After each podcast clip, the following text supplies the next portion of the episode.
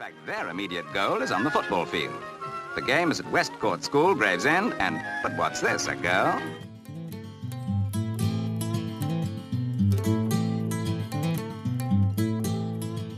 Noch bis 1970 war der organisierte Frauenfußball in Deutschland verboten.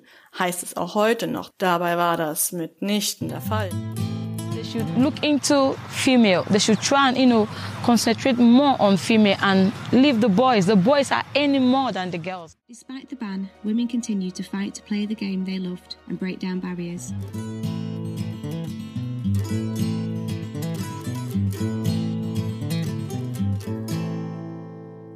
Herzlich willkommen zur neuen Folge von Legende verloren. Ähm, mein Name ist Sascha Dürkop. Ich werde erstmals überhaupt in diesem Podcast äh, sprechen, obwohl ich von Anfang an mit Franzi dabei war und das Ganze eigentlich mit gegründet habe. Aber heute bietet es sich an, weil wir heute über ja eigentlich 100 Jahre Frauenfußball reden wollten. Da wir aber kein genaues Datum an den Beginn des Frauenfußballs in Deutschland packen können, äh, werden wir über den aktuellen Recherchestand über die Frauenfußballgeschichte in Deutschland sprechen. Und zwar einerseits mit Franzi, die mit mir zusammen diesen Podcast vor mittlerweile anderthalb Jahren irgendwann mal gegründet hat und mit äh, Petra Tabarelli, die auch jetzt schon seit, glaube etwa einem Dreivierteljahr bei diesem Podcast ähm, mitmacht. Stellt euch doch mal bitte kurz vor, Franzi. Ich bin die Franzi. Ich bin normalerweise moderierend in dem Podcast. Es fühlt sich sehr komisch an, das nicht zu machen. Ich, aber ich werde äh, darauf achten, dass ich dem Sascha nicht zu oft ins Wort falle.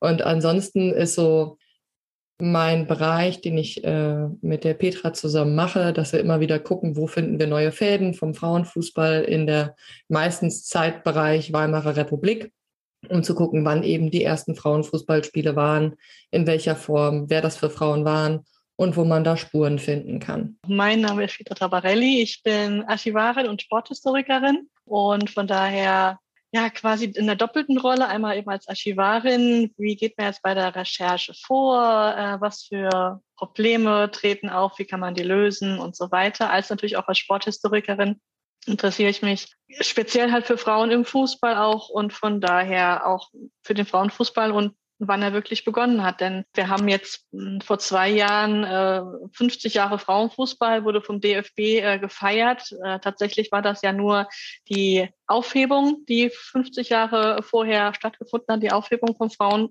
Frauenfußballverbot, das auch nur 15 Jahre dauerte. Also es, Frauenfußball ist ja nicht seit Menschengedenken in Deutschland verboten gewesen.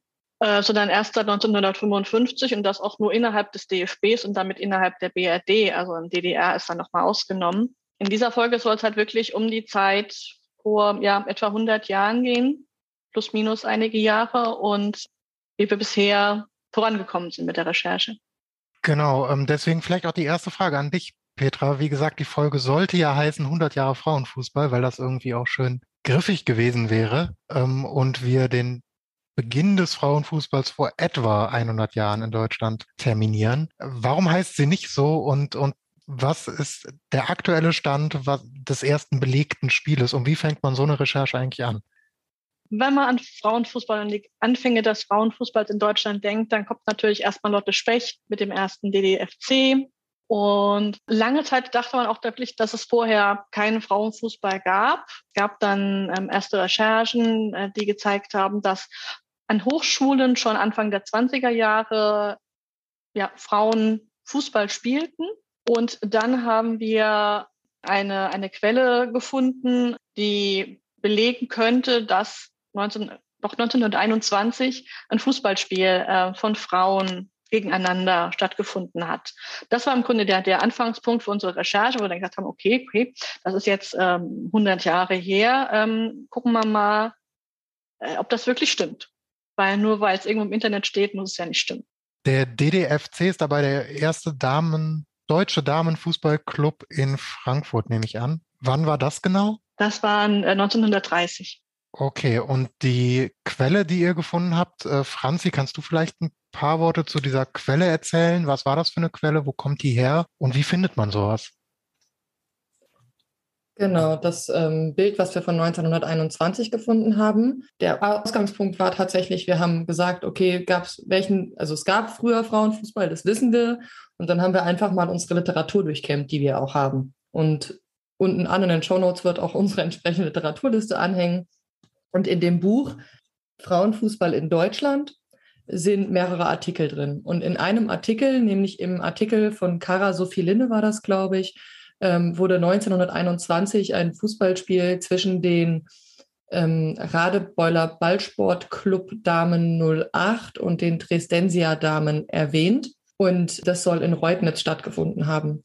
Und genau das Spiel haben wir uns dann vorgenommen und haben dann gesagt, okay, wo waren die, also wo war das Spiel, was war die Quellenlage dafür? Und dann haben wir eben rausgefunden, dass die Quellen, also die Ur, der Ursprung für ähm, die Erkenntnis ein Bild ist, beziehungsweise eine Postkarte, wo vorne drauf ein Bild ist mit einem Kranz, mit ähm, einem Frauenteam drauf und im Hintergrund drauf steht irgendwelche lieben Grüße und mit Bleistift eine Notiz Fußball. Und das heißt, äh, da hat ein Turnier stattgefunden und da haben eben zwei Frauenteams gegeneinander gespielt. Und das wäre dann das, wo wir gesagt hätten, okay, dann müsste das das, was wir bisher, also das erste Frauenfußballspiel belegte gewesen sein. Und um rauszufinden, was das genau war und was die Hintergründe waren, haben wir dann angefangen, die Archive anzufragen.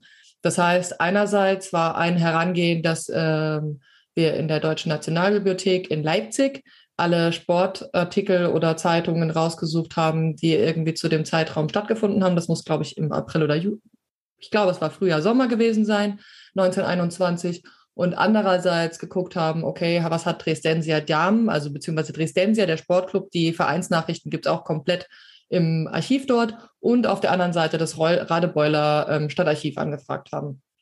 Das Radebeuler Stadtarchiv hat tatsächlich ein Ergebnis gebracht. In, bei Dresdensia Damen wurden tatsächlich nur Handballerinnen erwähnt und keine Fußballerinnen. Es gab eine Fußballabteilung, da war, war auch keine Geschlechtsmerkmal, wurde dann nicht dazu geschrieben. Fußball waren automatisch die Männer bei Dresdensia im Vereinsarchiv. Und bei dem Radebeuler Ballsportclub, der Vereinsschrift, ich glaube, das war die Jubiläumsschrift von 1927, wurde eine sehr aktive Handballabteilung erwähnt, die auch an mehreren Turnieren teilgenommen hat, inklusive Spielbeschreibungen und allem, aber es wurde kein Fußball erwähnt. Und dann hatte Petra noch ein Ankündigungsplakat zu eben jenem Event gefunden. Und da stand Handballspiel drauf. Und das war dann so der Punkt, wo zumindest ein, unsere Einsortierung war, das Spiel Radebeul gegen Dresden 1921, weil die Fußballnote steht auf der Postkarte mit Bleistift vermerkt. Das ist der Hinweis auf Fußball. Deswegen war unsere Schlussfolgerung, dass wir gesagt haben, wenn es Fußball war, können wir es nicht nachweisen. Vermutlich ist es Handball gewesen, vor allen Dingen, weil die Strukturen damals auch Handball populärer war, beziehungsweise es war üblicher.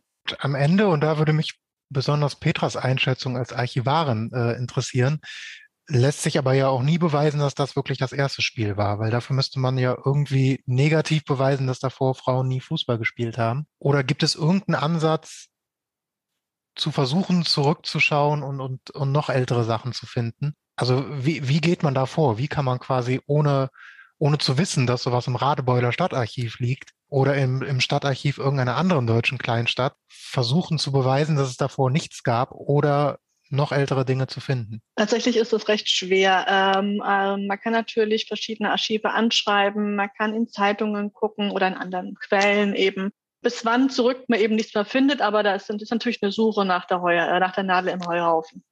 Wir haben auch noch ein bisschen weiter recherchiert ähm, und haben online eine, eine Tabelle gefunden, eine Chronologie gefunden aus Leipzig, die nach der angeblich bereits Anfang des 20. Jahrhunderts, in der Saison 1906, 1907, ein Frauenfußballspiel stattgefunden hat.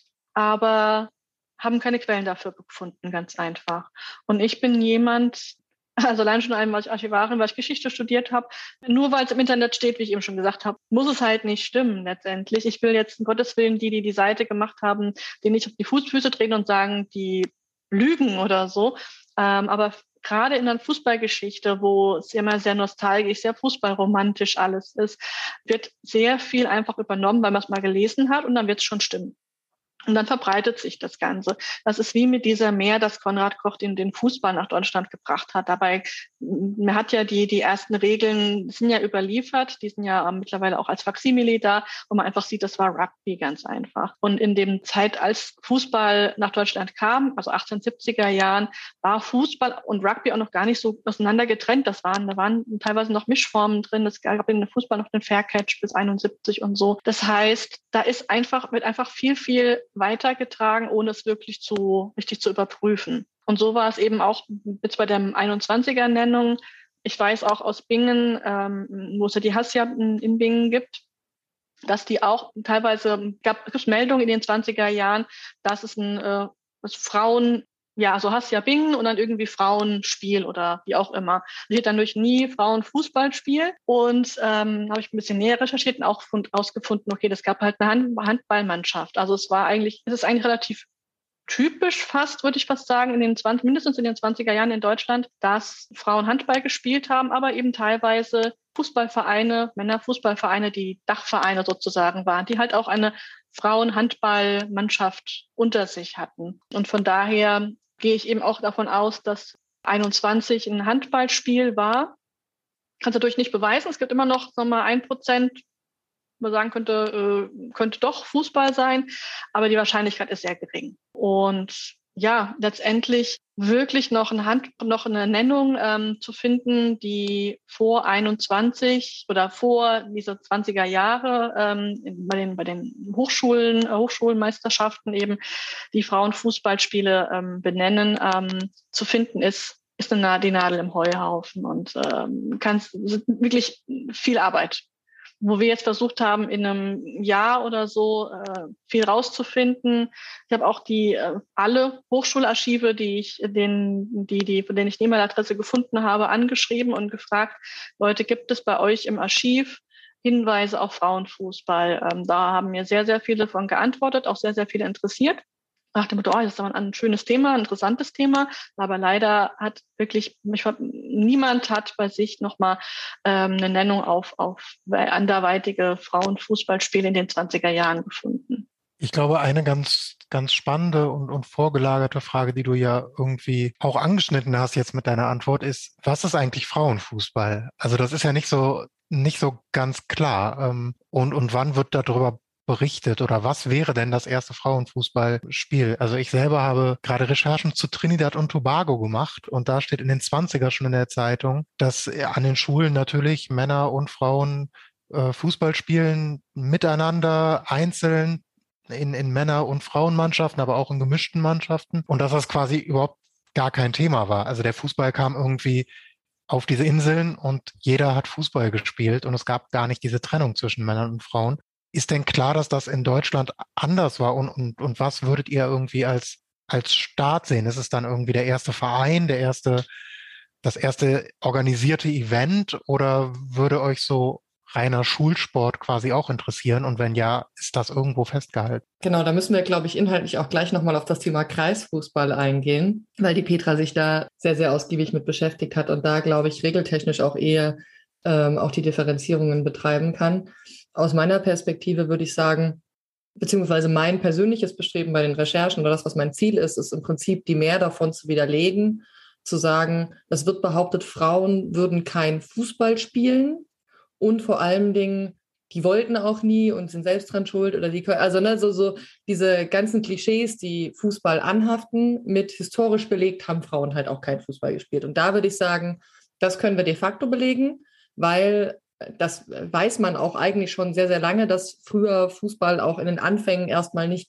unbedingt dezidiert geschlechtsgetrennt war, sondern dass man im Prinzip, zumindest ist so dass die Literaturlage, die wir auch in der Folge mit Katrin Lengert und mit Almut Sülzle diskutiert haben, dass halt im Prinzip durch die Reglementierung, die Verbandsaufnahme in den Strukturen des DFB der aktive Ausschluss der Frauen passiert ist und man dann sagen kann, ab dem Zeitpunkt haben organisiert Frauen zumindest nicht gespielt, aber organisiert Männer Fußball gespielt. Wo man dann die Anfänge des Frauenfußballs sieht, würde ich sagen, mich interessiert, wann können wir das erste Spiel belegen von zwei Frauenteams gegeneinander. Das ist das, was mich interessieren würde, weil ich glaube, das ist ein relevanter Punkt in, innerhalb einer Geschichte, die vermüssen dafür natürlich vorher Fußball gespielt haben. Das heißt, vorher müssen Personen Fußball gespielt haben. Dann wann gab es die ersten Turniere, wann gab es eventuell auch die ersten Strukturierungen innerhalb von Vereinen und Organisationen, wo wir ja eben das Thema Studierende schon angesprochen haben, wo man aber auch sowas wie den Arbeitersportbund hat oder eben auch die Vereine. Und halt eben, wann wird es überhaupt erst erwähnt? Das heißt, ab welchem Zeitpunkt haben Personen, die Dinge aufschreiben, die Relevanz gesehen, über darüber zu schreiben? Weil das ist ja auch immer so die Frage, weil im Endeffekt dadurch, dass Frauen in den Strukturen nicht drin waren, war die Wahrscheinlichkeit, dass sie erwähnt werden, natürlich auch geringer. Ich meine, im äh, Mythos Hallischer FC Wacker von 1900 in dem Buch wird eine Sportjournalistin erwähnt, die tatsächlich auch relativ früh schon über äh, Fußball geschrieben hat. Das heißt, wenn Journalistinnen am Werk waren, hatte man ja tendenziell die Chance, dass auch andere Frauen erwähnt wurden. Da stecke ich aber auch noch nicht so im Thema drin. Aber deswegen fand ich auch so das, was Petra schon erwähnt hat. Also 1906, 1907 wurden ja im Leipziger Fußballverband Archiv erwähnt, dass es da Vereinsgründungen gab und Spielgründungen. Würde mich da sehr, sehr interessieren, ob wir da irgendwie noch eine Chance haben, rauszufinden, ob da was stattgefunden hat. Der genannte Archivar, zu dem haben wir halt leider nach wie vor noch keinen Kontakt, aber die Gerlinde Rohr, zu der wir Kontakt bekommen haben, die ja auch ganz, ganz viel zum Thema Sportgeschichte macht, hat zusammen mit äh, noch ein paar anderen Leuten und auch die BFC Chemie Leipzig, mit der wir hoffentlich noch ein Interview machen können, haben ja angefangen, die Anfänge des Frauenfußballs in Leipzig zu recherchieren. Und ich hoffe, vielleicht kann man zumindest irgendwann belegen, woher die Quelle kommt, damit man da nochmal einen Ansatz findet. Deswegen, wann genau der Anfang war, würde ich sagen, ist schwierig. Kann man unterschiedliche Ansätze, einmal organisiert, einmal regeltechnisch, einmal überhaupt gegen Bälle gekickt. Aber ich würde sagen, das dröselt Petra vielleicht gleich auch noch besser auf. Klingt ja so, als wäre vermutlich die zielführendste Recherche dann auch eher so eine, so eine lokale Recherche. Ähm, also wenn du sagst, irgendwie, da versuchen Leute die Leipziger Frauenfußballgeschichte aufzuarbeiten, dass das vielleicht am Ende am zielführendsten ist, wenn das ganz viele in ganz vielen Orten machen, dass man dann am besten den Überblick gewinnt, weil es sonst etwas schwierig wird, weil vieles in lokalen Archiven irgendwie vergraben ist. Ja, würde ich auch sagen. Es, ist, es gibt ja wirklich viele, viele Historiker, Historikerinnen, die eben für sich, also für ihren Ort oder für ihre Region sich interessieren und auch dann einfacher haben, an die einzelnen ähm, Quellen, also zum Beispiel Zeitungsartikel, das ist, glaube ich, so ein sehr dankbares Thema, weil das auch häufig dann, nicht mal, dass jetzt in Artikeln darüber steht, ich glaube nicht, dass es so viele Berichte darüber gibt, aber es gibt halt diese Ankündigungen, ne? da wo die, auch die Anzeigen eben, die Rahmenwerbung und sonst irgendwas ist, ist dann eben dann die Ankündigung ist für ein Konzert oder halt für auch ein Spiel und sei es eben Benefizspielen oder so. Frauenwettbewerbsspiele wird es wahrscheinlich nicht gegeben haben, aber so Benefizspiele eben, vielleicht auch Mann, äh, Männer gegen Frauen oder gemischte Teams oder ähm, Berufsgruppen oder wie auch immer. Was es eben auch wirklich schwierig macht, ist irgendeinen Anfang, also quasi wirklich zu definieren, ab wann oder was, was ist Frauenfußball, ab wann ist der Frauen oder richtiger Frauenfußball oder was ist richtiger Frauenfußball oder moderner Frauenfußball. Jetzt ist das Thema Kreisfußball schon ein paar Mal äh, gefallen, von daher ich fange jetzt erstmal von vorne an, bevor ich jetzt irgendwie alles sternenförmig verarbeite. Kreisfußball ist äh, ganz einfach erklärt, die Frauen stehen im Kreis und kicken sich den Ball gegenseitig zu. So, äh, das ist also kein kein, kein Kombinationsspiel oder irgendwie nicht das, was wir jetzt als Fußballspiel bezeichnen würden, ist noch nicht mal irgendwie im Bolzplatz, äh, irgendwie jeder gegen jeden oder so. Es ist wirklich ein miteinander spielen. Ne? Also ich glaube, den, den Drang, äh, gegen was auf den Boden zu treten und sei es eben eine Büchse oder so, das ist menschlich. und es ist auch so, in England ist ja der Frauenfußball mit äh, Nettie Honeyball und, und so weiter schon ein bisschen früher, in den 1890er Jahren hat er, hat er begonnen. Ähm, das gleiche eben mit Lotte Specht in den äh, 1930 und muss auch sagen, dieser erste DDFC, Deutsche Damenfußballclub, hat lange oder fast die gesamte Zeit, es hat ungefähr ein Jahr, haben, haben die existiert, fast nur gegen sich selbst gespielt. Das heißt, die hatten einfach zwei Teams und haben tatsächlich aber keine Gegner bekommen. Äh, und wenn dann nur, um irgendwie zu diffamieren, weil sind halt Frauen. Aber das ist gar nicht mal so untypisch, als wenn ich jetzt an den Beginn vom Sheffield FC Männerclub denke, die sich 1857 gegründet haben, 1858 die Regeln erlassen haben. Auch da, die haben auch lange Zeit keine Gegner gehabt und haben, ich glaube, Blue gegen Red. Ne? Also und ich glaube, es war sogar so, dass das nach Nachnamen, dass sie sich nach Nachnamen aufgeteilt haben, also A bis was ist die Mitte M gegen N bis Z äh, oder so. Ne? Weil, also das ist jetzt auch nicht mal irgendwie so, dass man jetzt sagen muss, mit denen hat niemand Lust gehabt zu spielen. Ja, war in den 1930er Jahren dann durchaus schon ein Faktor, aber es ist auch jetzt auch gar nichts so, so, so Seltenes, dass man jetzt sagt, das ist nur beim Frauenfußball so. Es war auch immer Männerfußball so gewesen am Anfang. Und Jetzt bin ich abgekommen vom Thema. Reichsfußball ist, wie gesagt, das ist wirklich was ganz Banales und das würde ich jetzt nicht äh, als Beginn des Frauenfußballs nehmen. Aber was danach eben diese einzelnen Stufen sind, ob allein die Existenz eines Frauenfußballclubs, der es vielleicht schon vor dem ersten DDFC gegeben hat, mal als Anfangspunkt nimmt oder eben ein Spiel von zwei verschiedenen Clubs, oder ja, sei es eben an der Hochschule, dass es eben innerhalb der Hochschule oder vielleicht auch, vielleicht gab es ja auch am Anfang schon mal gemischte Vereine, dass eben gemischte Gruppen miteinander, gemischtgeschlechtliche Gruppen miteinander Fußball gespielt haben. Warum nicht? In, Fuß, äh, in Deutschland ist der Fußball in den, also nach dem Ersten Weltkrieg hat er seinen Boom gehabt. Und natürlich haben auch Frauen damals gespielt. Es ist ja auch ganz normal und es gab ja auch in England dann eben dann das, ähm, in England das Frauenfußballverbot bei 21, weil eben auch da nochmal nach dem Ersten Weltkrieg ein Boom passiert ist und dann eben die FA ähm, so frauenfeindlich war, dass er hat gesagt, okay, äh, frauenfeindlich war, dass sie gesagt hat, das wollen wir nicht weiter unterstützen und so weiter. Das Gleiche ist 1954 in Deutschland passiert. Die gewonnene WM hat einen Boom ausgelöst.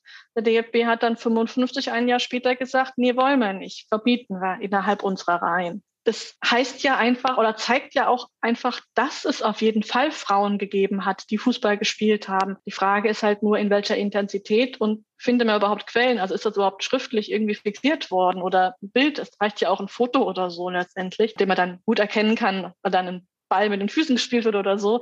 Aber man bräuchte halt wirklich mal eine, eine Quelle dann eben dafür.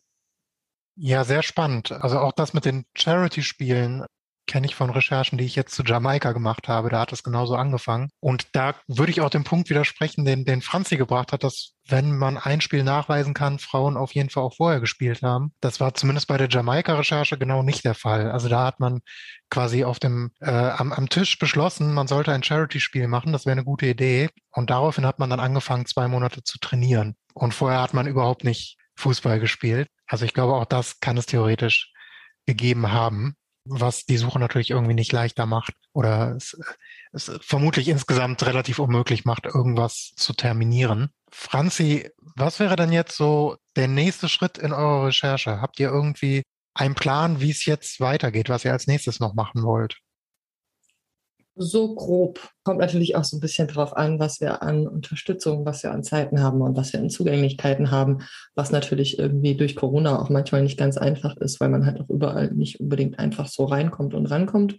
Wir haben ein paar offene Punkte, die wir ja teilweise auch schon angesprochen haben. Punkt eins ist Leipzig 1906, 1907. Das heißt, da rausfinden, können wir da irgendwelche Belege zu finden. Da sind wir im Prinzip dran, den Kontakt immer noch nach wie, zu, nach wie vor zu finden zu der Person, die dieses Archiv geschrieben hat. Das ist ein Punkt, der äh, auf jeden Fall auf der To-Do-Liste steht. Dann bei den Studierenden.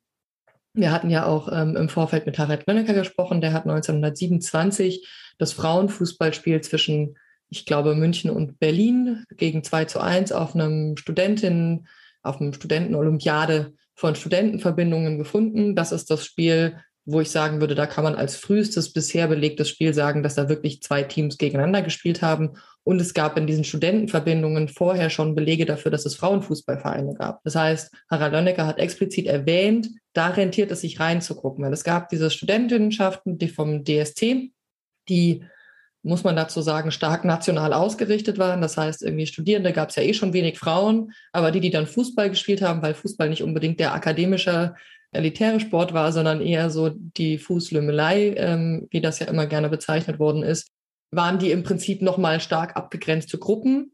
Aber die gab es wohl in diesen Verbindungen und zumindest dann auch entsprechend teilweise belegt, weil eben diese Verbindungen auch viel über sich selbst geschrieben haben. Da gibt es zwei Archive, eins in Würzburg, eins in Koblenz, wo sich wahrscheinlich nochmal ein Blick rein lohnen würde. Ist natürlich irgendwie wenn ich auf der Suche nach Frauenfußballerin bin, denke ich mir so, ja, krasse Pionierin, total gut. Das ist natürlich irgendwie nicht mein Traum, irgendwie bei einer nationalen Verbindung zu gucken nach den ersten Spielerinnen. Aber das ist, das ist auf jeden Fall eine Spur. Das sind dann aber tatsächlich so die Einschätzungen, die ich da bekommen habe von ihm, muss man da tatsächlich selbst in Würzburg drei bis vier Tage Recherche und reinsetzen und diese Studentinnenverbindungen eben nachzuschauen. Der nächste Punkt ist der ATSB, Arbeiterturn- und Sportverband. Da ist 1927, ich glaube insgesamt 633 weibliche Mitglieder in der Fußballsparte erwähnt.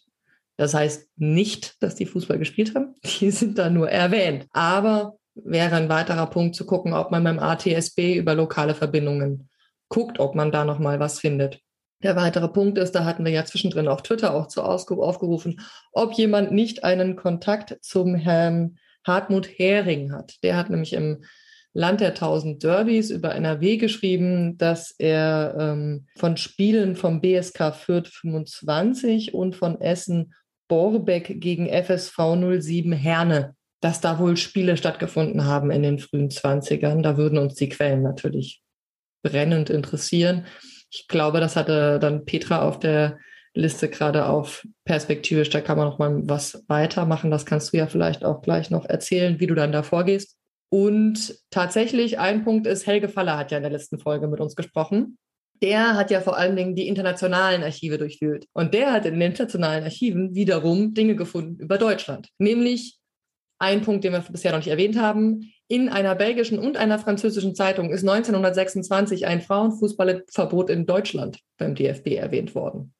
Das heißt, laut einer französischen und belgischen Zeitung wurde Frauenfußball 1926 verboten in Deutschland. Meine persönliche Schlussfolgerung wäre, naja, da könnte es ja vielleicht welchen gegeben haben zu dem Zeitpunkt, beziehungsweise Frauen, die zumindest es versucht haben. Das haben wir ja versucht zu belegen oder widerlegen durch die offiziellen Zeitungen der DFB-Lokalstrukturen. Da hat uns das DFB-Archiv mit dem äh, Jean-Claude Thürichter auch geholfen und ich durfte mich da mal reinsetzen. Zu den Zeitschriften, die wir bisher vor die Nase bekommen haben, das waren der Kicker und ich glaube Berlin-Brandenburg, hm, nicht, dass ich jetzt was Falsches erzähle, ließ ich leider gar nichts finden. Also das waren vier Stunden mit nichts finden, aber gehört dazu. Und tatsächlich halt alle Archive mit Studierendenschaften vielleicht auch nochmal abzuklappern. Und tatsächlich das, was vorhin locker angesprochen worden ist, die lokalen Strukturen. Genau, darf ich nicht vergessen, Chemnitz sind wir gerade noch dran, weil Helge hat auch die Erwähnung vom FC Deutschland Forst Chemnitz und vom SV Sturm Chemnitz 1921 und 1930 internationalen Presse gefunden. Auch das sind nochmal Ansätze. Da haben wir vielleicht eine Person, die uns unterstützt und mal die Chemnitzer Sportarchive durchwühlt, also die Chemnitzer Archive und nach den Sportabteilungen in den Zeitungen mal schaut, ob da 1921 vielleicht was auffindbar ist. Das sind ja doch so einige ähm, Ansätze. Petra, hast du da noch was hinzuzufügen? Mhm, Im Grunde hat Franzi ja schon das meiste jetzt genannt. Ja, ähm, wie würde ich jetzt vorgehen? Also ich bin ja Archivarin und ich würde jetzt tatsächlich in den einzelnen Zeitungen eben mal recherchieren. Ähm, viele Archive haben ja ein Findbuch, das heißt, ähm, also ein Online-Findbuch findet man auch eigentlich meistens, wenn man dann eben das Archiv äh, bei Google oder DuckDuckGo äh, oder sonst irgendwas eingibt ähm, und dann eben ähm, Online-Findbuch. Vielleicht ist da schon, man nach, nach Fußball oder Frauenfußball sucht oder so, vielleicht irgendwas zu finden. Ansonsten vielleicht eben in den Zeitungen der 20er Jahre oder eben auch schon vorher. Man braucht wirklich so kleine Zufallstreffer, wie wir die jetzt eben haben, diese kleinen offenen Enden, die wir jetzt noch, noch nachrecherchieren müssen. Nachrecherchieren gibt es, glaube ich, nicht, gell? Also recherchieren müssen. Aber wichtig, also häufig sind es dann eben ja auch so, so Nennungen in der Literatur, wie jetzt zum Beispiel vom, vom Herrn Hering, wo es dann eben wichtig wäre, wiederum die Quelle zu kennen und zu gucken, stimmt das wirklich oder ja, stimmt es halt vielleicht nicht oder wie ist es einzuordnen. Dennoch macht, verbindet es einfach erstmal mit einem Aufruf zu, äh, nach Unterstützung. Wenn ihr bei euch in den lokalen Archiven oder vielleicht gibt es ähm, Clubs, die schon in den 20er Jahren oder auch die ihre Vorgänger Clubs äh, in den 20er Jahren oder vorher schon hatten, wenn klar schon mal einfach mal guckt, ob es da vielleicht irgendwas gibt. Ähm, häufig gibt es da ja in jedem Verein irgendwer, der sich um das alte Zeug kümmert, das zwar meistens dann nicht irgendwie kategorisiert und verzeichnet ist, aber vielleicht kann man haben Leute Bock, äh, da mal reinzugucken, ob sie was finden weil das sind dann wirklich wiederum Quellen, die man wirklich auch als Quellen benutzen kann und keine Literatur, die über etwas. Oder wenn ihr sonst irgendwie was wisst, schreibt gerne uns über die Kanäle wie Twitter oder Instagram und, und, und so weiter. Äh, macht uns doch auch, auch wenn es, auch ruhig, wenn es eine Literaturnennung ist. Es reicht ja schon manchmal wirklich eine Literaturnennung zu haben, wo ich oder die Franzi eben dann ans Archiv schreiben kann und sagen kann, hier, wir haben das und das gefunden, ist aus einem Buch, aber da ist keine äh, Quellenangabe dabei. Habt ihr irgendwie oder habt ihr Tipps, wie wir jetzt weiter recherchieren können, an wen wir uns wenden können? Gibt es vielleicht bei euch in der Stadt, in, im Dorf einen, äh, einen Heimatforscher, Heimatforscherin, die äh, vielleicht mehr wissen könnte? Denn auch ich, ich meine, ich bin in Bingen im Stadtarchiv, aber ich bin jetzt keine Expertin für die Binger Geschichte. Ich habe halt ganz, ganz viele äh, meine, meine HeimathistorikerInnen, die ich zu verschiedenen Themen dann eben auch fragen kann, äh, weil mich halt hauptsächlich eben die Sportgeschichte interessiert. Und da ist es einfach auch wichtig, also gerade bei, bei, so einer, äh, bei so einer Recherche ein Business-Netzwerk einfach zu, zu kennen. Und von daher, ja, wer mitmachen möchte, sehr gerne. Einfach nachgucken, vielleicht findet ihr was vor Ort bei euch und das dann einfach an uns schreiben. Ja, sehr gut. Ich werde auf jeden Fall auch weiterhin international die Augen offen halten. Ähm, ich habe dir irgendwann kurz vor Weihnachten, Petra, schon mal irgendwas geschickt über Twitter, was ich in Nachrichten in Jamaika gefunden habe. Mittlerweile habe ich in Zeitungen in Jamaika auch gefunden, dass es in den 40er Jahren eine deutsche Schiedsrichterin gab, die wohl auch beim DFB aktiv war. Also scheinbar gibt es teilweise auch in Jamaika Quellen über deutschen Fußball, wozu, wozu ich noch keine deutsche Quelle gefunden habe tatsächlich, was dann irgendwie auch sehr, sehr spannend ist und ich nicht so ganz nachvollziehen kann, wie solche Meldungen es nach Jamaika schaffen, aber nicht in deutsche Geschichtsbücher. Ähm, aber scheinbar hat es irgendwie seinen Weg gefunden damals. Äh, ansonsten, ja, natürlich äh, möchte ich den, den Aufruf auch nochmal äh, wiederholen. Also wenn ihr irgendwas habt, wenn ihr irgendwie in, in Vereine kennt, die sich damit beschäftigen, mit der Frauenfußballgeschichte, irgendwas, was etwa 100 Jahre alt ist, immer her damit. Irgendwelche alten Zugänge. Ich glaube, ganz, ganz viel liegt ja auch in Privatsammlungen ähm, bis heute, nicht in, in offiziellen Archiven. Ähm, ist leider bis heute, glaube ich, viel verloren. Vielleicht findet da irgendwer was auf dem Dachboden. Das wäre natürlich auch immer spannend, glaube ich, wenn man da irgendwie noch alte Archive findet oder Vereinsarchive, alte Aufzeichnungen, dass man uns da jederzeit kontaktieren kann. Vor allen Dingen natürlich dich, Petra, dass du das irgendwie zu deinen ja auch systematisierten Daten dann irgendwie noch hinzufügen kannst. Das wäre klasse, dass wir da vielleicht weiterkommen mit dem ältesten Nachweis. Franzi, hast du noch was? Was für mich zum Beispiel so ein Ding ist, ich weiß, das ist eine Kleinigkeit, aber als wir damit angefangen haben, also beziehungsweise auch als ich mich angefangen habe, mit historischem Frauenfußball zu beschäftigen, zu checken, das hieß natürlich früher nicht Frauenfußball das hieß Damenfußball. So, das war so bei mir so das erste Mal, wo es so anfangs Klick gemacht hat. Und das ist so, ich bin ja so, ich bin keine Historikerin. Ich tapp's dann irgendwo hin, gehe in irgendeine Richtung und guck mal, hm, was sieht denn spannend aus irgendwie so und bin dann natürlich super wahllos. Und mein Anspruch ist dann gerade anfangs, glaube ich, sehr unwissenschaftlich gewesen und unsystematisiert, was aber auch so ein bisschen, ne, man hat halt Spaß an, was man guckt halt mal los. Aber das war das Spannende dann irgendwie so, also ist auch das Spannende ja zusammen mit Petra dann irgendwie, weil Petra dann so ein bisschen System reinbringt und sagt, aber guck mal, da kann man noch hier gucken. Also wenn ich mir so überlege, so Vereins, also gerade Archive haben nicht die geilsten digitalen Homepages. So, und da mal zu wissen, wie man die bedient. Weiß nicht, vielleicht hast du da auch noch so ein paar Tipps, Petra, so gerade im, äh, ähm, im Kontakt mit Archiven und Vereinsnachrichten. Also, ne, so, so wie man da vielleicht auch richtig rangeht und worauf man noch achten muss, vielleicht noch mal ein, zwei Tipps. Und das, was ich halt jetzt spannend fand, waren Vereinsnachrichten Jubiläumsschriften. Also die Jubiläumsschrift vom Radebeuler Ballsportclub ist ja die, die wir auch haben, wo wir auch ein Archiv angefragt haben. Und da war mir aber zum Beispiel auch die Frage, dadurch, dass Fußball ja so gesellschaftlich nicht anerkannt war, war mir so ein bisschen die Frage, sind Jubiläumsschriften und Vereinsnachrichten auch die zuverlässigsten Quellen, wenn es um die Erwähnung von Frauenfußball geht?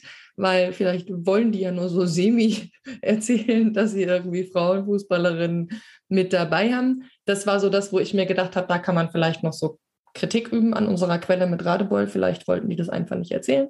Aber das ist so ein ins Blaue reingeraten von mir. Und tendenziell auch echt so ein, was ich jetzt als Erfahrung, weil ich saß zum ersten Mal in der Deutschen Nationalbibliothek. Ich habe das vorher noch nie gemacht, obwohl ich in Frankfurt lebe. Für mich war das total beeindruckend. Irgendwie der Juval hat mich in Leipzig damit reingeschleppt und ich hatte so, oh Gott, es sind ganz viele Bücher und wie geht man damit um und so. Und hatte dann halt eher, Gott sei Dank, irgendwie die Unterstützung. Und das kann tatsächlich, also können alle machen. Also auch in der Frankfurter Deutschen Nationalbibliothek. Man kommt da kostenlos rein, man kann sich da kostenlos reinsetzen, auch Stadtarchive die haben halt nicht die Kapazitäten, um da selbst sich reinzusetzen und zehn Stunden zu recherchieren. Aber wenn irgendwer von euch lokalen Stadtarchiv hat, geht da rein, ist meistens ganz cool. Man findet auch nebenbei noch andere witzige Sachen, wo man sich dachte, hö, hö, das war also früher in meiner Stadt so. Genau, also das ist schon immer noch, es macht super viel Spaß. Deswegen würde ich mich da auch freuen, wenn Leute da irgendwie sagen, sie hätten da Bock drauf. Ja, hast du noch Tipps für uns, Petra? Wie ich vorgehen würde, habe ich ja schon, schon gesagt. Also natürlich, es stimmt, das Archive äh, sind nicht unbedingt immer das äh, fortschrittlichste und so weiter. Ich versuche da bei meinem Archiv das ein bisschen besser zu machen, aber es ist halt auch noch im Aufbau. Das heißt, wir haben noch gar kein Online-Findbuch. Ähm, was allerdings dann, wenn es dann online wird, äh, auch richtig gut werden sollen und nicht nur irgendwie pro, so pro forma und dann für 20 Jahre nichts mehr. Es gibt halt diese, diese Findbücher, benutzt man letztendlich wie, wie OPAX, also wie diese ähm, Bibliothekssuchmaschinen. Also die Bibliotheken haben ja auch bestimmte Seiten, wo man eben online nach Büchern suchen kann, nach Schlagworten suchen kann. Aber natürlich muss man das nicht. Man kann auch einfach das Archiv direkt anschreiben per E-Mail oder auch anrufen. Und ja, dann ist halt die Frage, wie groß ist das Archiv? Und viele Archive, gerade jetzt während Corona, haben nicht so viel Zeit zum, zum selber recherchieren. Vor allem kostet das üblicherweise auch eine gewisse Gebühr. Also meistens ist so die erste Viertelstunde frei und danach, also bei mir in Bingen kostet es zum Beispiel äh, 15 Euro pro Viertelstunde. Das ist schon ein ziemlicher Happen, ist allerdings auch gar nicht mal so ungewöhnlich. Und von daher ist es immer das Praktischere, ähm, selber wirklich vor Ort dann eben zu recherchieren die meisten haben ja während Corona auf, war nur eine, eine Warteliste, dass man sich halt vorher anmelden muss. Aber äh, ich glaube, Frauenfußball oder eben Damenfußball ist ein Thema, das viele ArchivarInnen auch interessiert, wo sie sagen, ach, da hat doch nie, nie jemand dazu geforscht. Das ist aber gut und die dann auch dankbar sind und einem gerne Sachen vorlegen und Tipps auch nochmal äh, für die Überlieferung vor Ort, die sie auch variieren kann. In manchen Archiven sind sehr viele Zeitungen überliefert, in manchen sind kaum Zeitungen überliefert. Vielleicht ist in irgendwelchen Städten der Sport besonders gut dokumentiert und anderen eher schlecht dokumentiert. Also es ist wirklich dann auch von Stadt zu Stadt und von Gemeinde zu Gemeinde oder auch Landesarchive ähm, unterschiedlich. Das am besten wirklich mit dem Archivar, mit der Archivarin vor Ort abklären.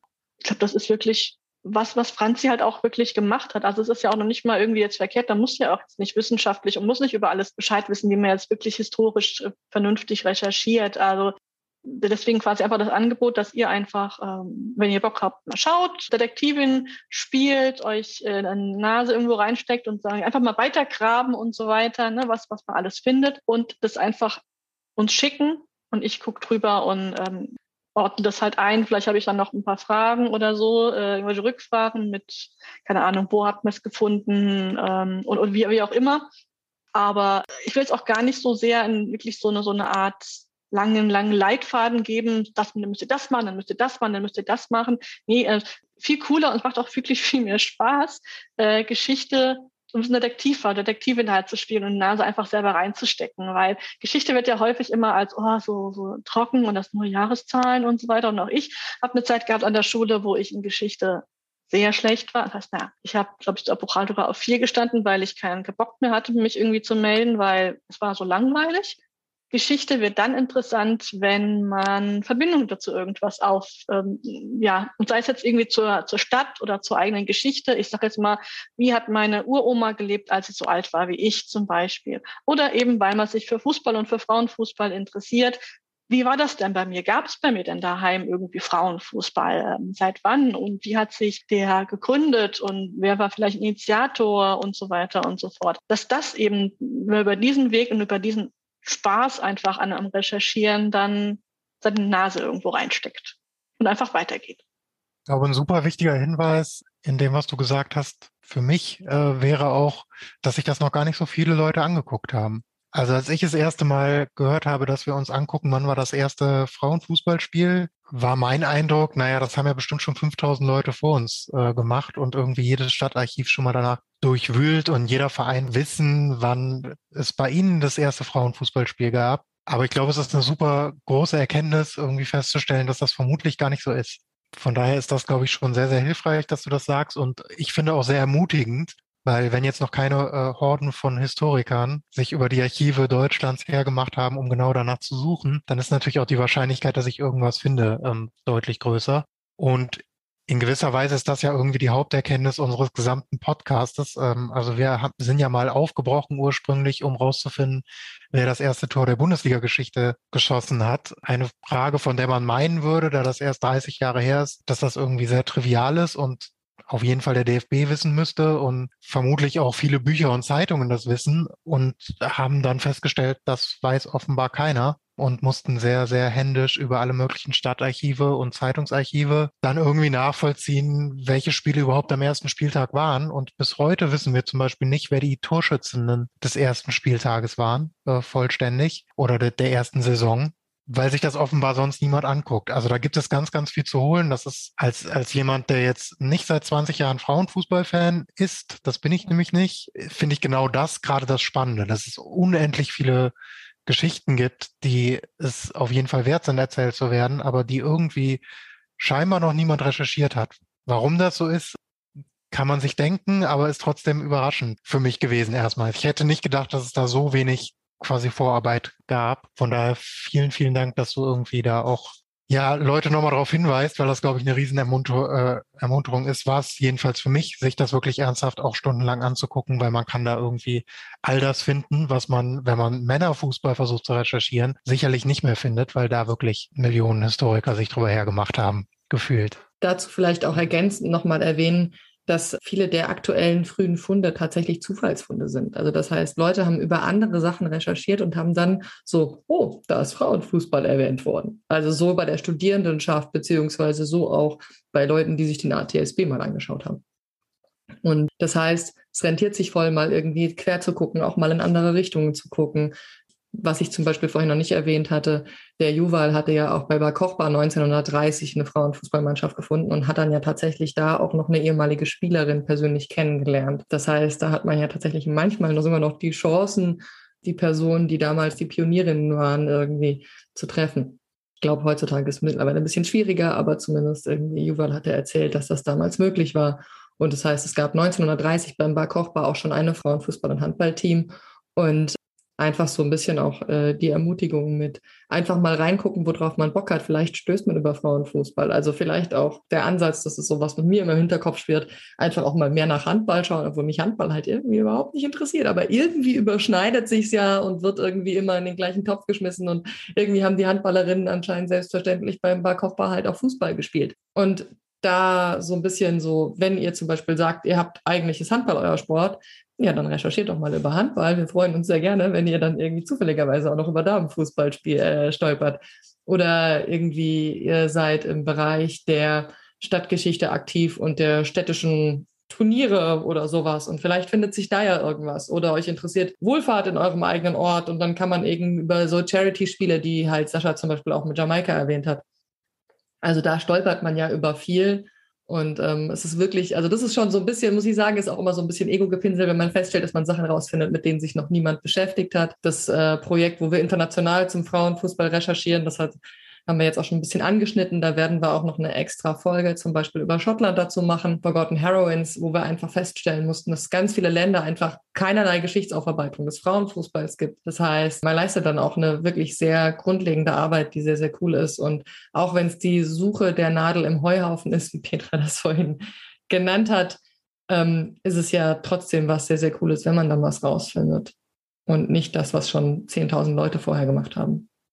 Ich würde, glaube ich, noch weitergehen. Also das haben wir bei diesem, bei diesem internationalen Projekt sehen wir das überall und das ist in Deutschland definitiv auch so. Fußballgeschichte wird halt getrieben von Verbänden und die sind auch in Deutschland bis heute überwiegend männlich ähm, und haben auch einfach relativ wenig Interesse an Frauenfußball. Also wir hatten ja auch viel Kontakt mit dem DFB. Wir haben die sehr konkret auch auf Dinge hingewiesen, was eine ewige Tabelle angeht und so. Da passiert nicht viel. Da gibt es einfach auch relativ wenig Interesse dran. Ähm, als wir das erste Tor damals recherchiert haben, waren wir, glaube ich, drei Monate mit dem DFB-Archivar in Kontakt, bis der dann irgendwann wechselte und der Neue meinte, ach ja, wir haben das auch alles hier in Kisten übrigens liegen, alle Spielberichte. Da hat halt nur noch nie einer reingeguckt und scheinbar die letzten Menschen, mit denen ihr hier geredet haben, hatten da scheinbar auch keinen Bock drauf. Also das ist irgendwie sehr, sehr ernüchternd, dass es da bis heute wenig Interesse dran gibt. Und bei allem, was ich sag mal vor dem Verband, also vor Frauenfußball innerhalb des DFB war, gibt es bis heute quasi kein Interesse des Verbandes selber gefühlt. Also wenn man auf der Homepage des DFBs bis jetzt sieht, dass in Deutschland seit 50 Jahren Frauenfußball gespielt wird, dann gibt das eben auch einen guten Hinweis darauf, wie wenig Interesse man daran hat, alles davor zu erforschen. Und das ist auch nicht überall auf der Welt so. Also in England, äh, wenn man auf die Seite des englischen Verbandes geht, dann fängt der Bereich über Frauenfußball damit an, dass Frauenfußball seit weit über 100 Jahren in England gespielt wird. Und sie als Verband zu blöd waren zu merken, dass das äh, ein wichtiger Teil des Fußballs ist. Das ist irgendwie was, was der DFB bis heute nicht anerkennt. Und natürlich glaube ich, hat das Einfluss darauf, ähm, wie auch sporthistorisch gearbeitet wird, weil der DFB immer wieder auch ja, ähm, sporthistorische Sachen natürlich irgendwie mitfinanziert oder mitfördert oder ähm, irgendwie eine Rolle spielt und man natürlich auch viele der Dokumente dieser Zeit hat. Gerade in England hier fällt mir jetzt gerade ein, es gab ja dann eben dieses Frauenfußballverbot 21, aber es gibt diese Big Cares Ladies, die ihre wirkliche Blütezeit tatsächlich in den 20er Jahren hatten. Also während des Verbotes ging, war, die, die haben diverse Länderreisen gemacht in andere Länder, also USA zum Beispiel und so weiter gereist, haben dort mit anderen Frauen und so weiter gespielt, auch Charity äh, oder vor allem Charity, weil Wettbewerb ging ja nicht, weil Verbot. Aber auch das zeigt ja eben, dass nur weil ein Verbot von einem Verband ist, heißt es nicht, dass dieser, das dass es keinen Frauenfußball gab. Also das ist ja auch, ja, eigentlich logisch, ne? Ich weiß nicht, ob die Männer das in den Verbänden gedacht haben, dass sie damit das irgendwie unterdrücken können. Nein, es ist halt einfach halt dann unter deren Radar dann eben weitergelaufen und hat sich dann eben so äh, in diversen Ländern so, so, so verstärkt in den 70er Jahren, dass dann halt 70, 71, 72 diverse Länder dann eben das Verbot aufgehoben haben weil sich, ich glaube, das war 69, dann eben ein Pendant zur FIFA für den Frauenfußball gegründet hat und die ganzen Herren immer gemerkt haben, also wenn wir jetzt nichts machen, dann läuft das irgendwie aus dem Ruder und lieber wir nehmen die wieder unter, unter unsere Fittiche und dann können wir sie kontrollieren und sagen, ja, Frauen ist okay, aber bitte nur unter die Bedingung XYZ. Ne? Also das ist, das ist wirklich schwierig, weil einfach vieles einfach nicht dokumentiert ist, weil entweder es nicht wichtig genug war oder es halt die Herren ja, an den Tisch fallen haben lassen wollen, würde ich jetzt mal sagen. Ja, wenn wir kurz über dieses internationale äh, reden, Franzi, magst du noch ein paar Worte über vergangene Weltmeisterschaften äh, sprechen? Da haben wir ja auch schon mal drüber geschrieben. Sascha und ich hatten mal einen Text über internationale Turniere geschrieben vor der ersten FIFA-WM, weil die erste FIFA-WM war ja 1991 in China. Und die hat tatsächlich als Resultat gehabt, dass die ein oder andere Nationalmannschaft im Vorfeld gegründet worden ist von einem Verband, weil man vorher den Frauenfußball einfach ignoriert hatte in den Ländern. Aber es gab ja relativ früh schon internationale Turniere. Die hat Helge ja zum Beispiel auch teilweise schon beschrieben in der Folge über Belgien beziehungsweise die Niederlande, weil es da einfach schon Turniere gab, aber eben auch Hawaii, Taiwan, das sind ja die ganzen Turniere, die auch, zumindest Taiwan ist mittlerweile bekannter, 1984. Aber wir haben mittlerweile auch Kontakt zu ehemaligen Fußballerinnen aus Hawaii, zumindest den Anfängen, die wir da aktuell datieren können. Und da gab es halt eben auch internationale Turniere relativ früh. Da sind wir gerade auch versuchen herauszufinden, wie es eigentlich zu der Kombination an Ländern auch kam.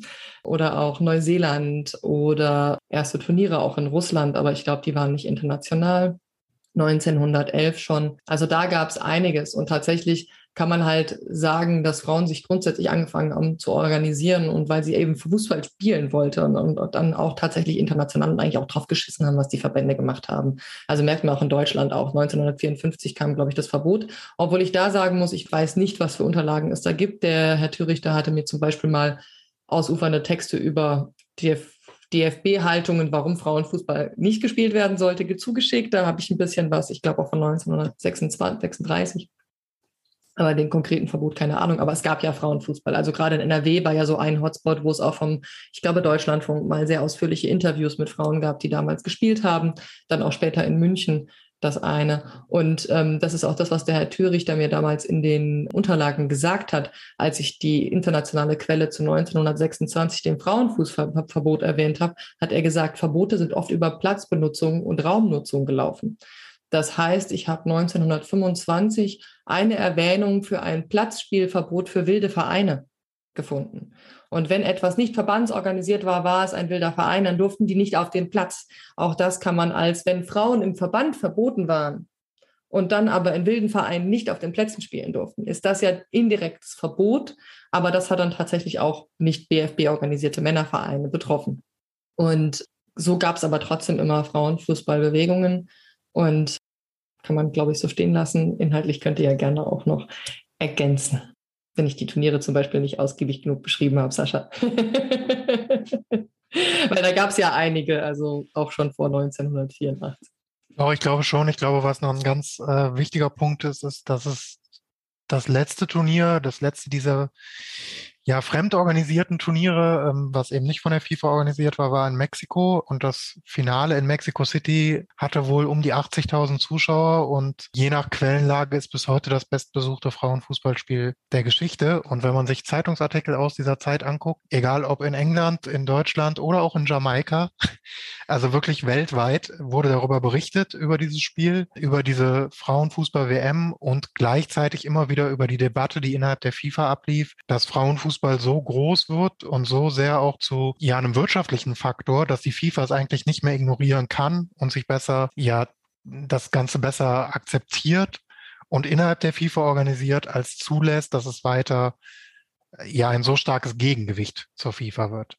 Und ich glaube, das ist vermutlich das, was, was in, in vielen Ländern, auch in Deutschland, ähm, auch national passiert ist, dass einfach die, selbstorganisierten Turniere, die selbstorganisierten Formen des, des Fußballs von Frauen, den Frauen dann meist auch selber organisiert haben, einfach so attraktiv und so äh, ja auch, auch mächtig wurden, dass den Verbänden gar nichts anderes übrig blieb, als es irgendwann ja zu erlauben. Ähm, das, das klingt so, als, als müsste man es erlauben. Es hat ja auch vorher funktioniert.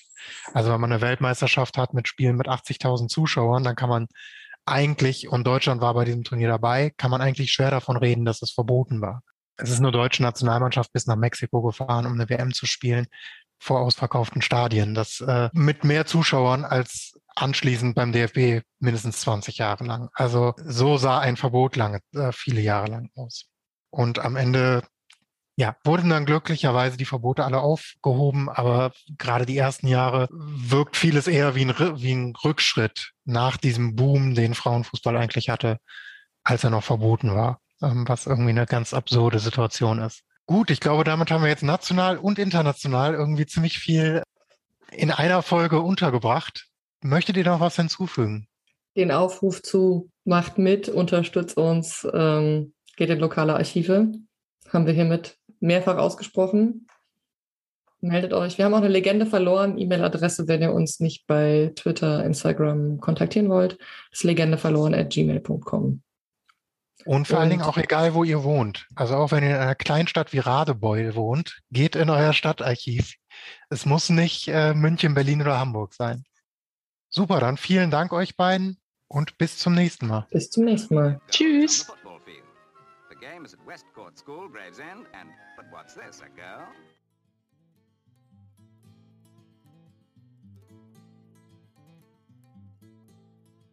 They should look into female. They should try and, you know, concentrate more on female and leave the boys. The boys are any more than the girls. Despite the ban, women continue to fight to play the game they loved and break down barriers.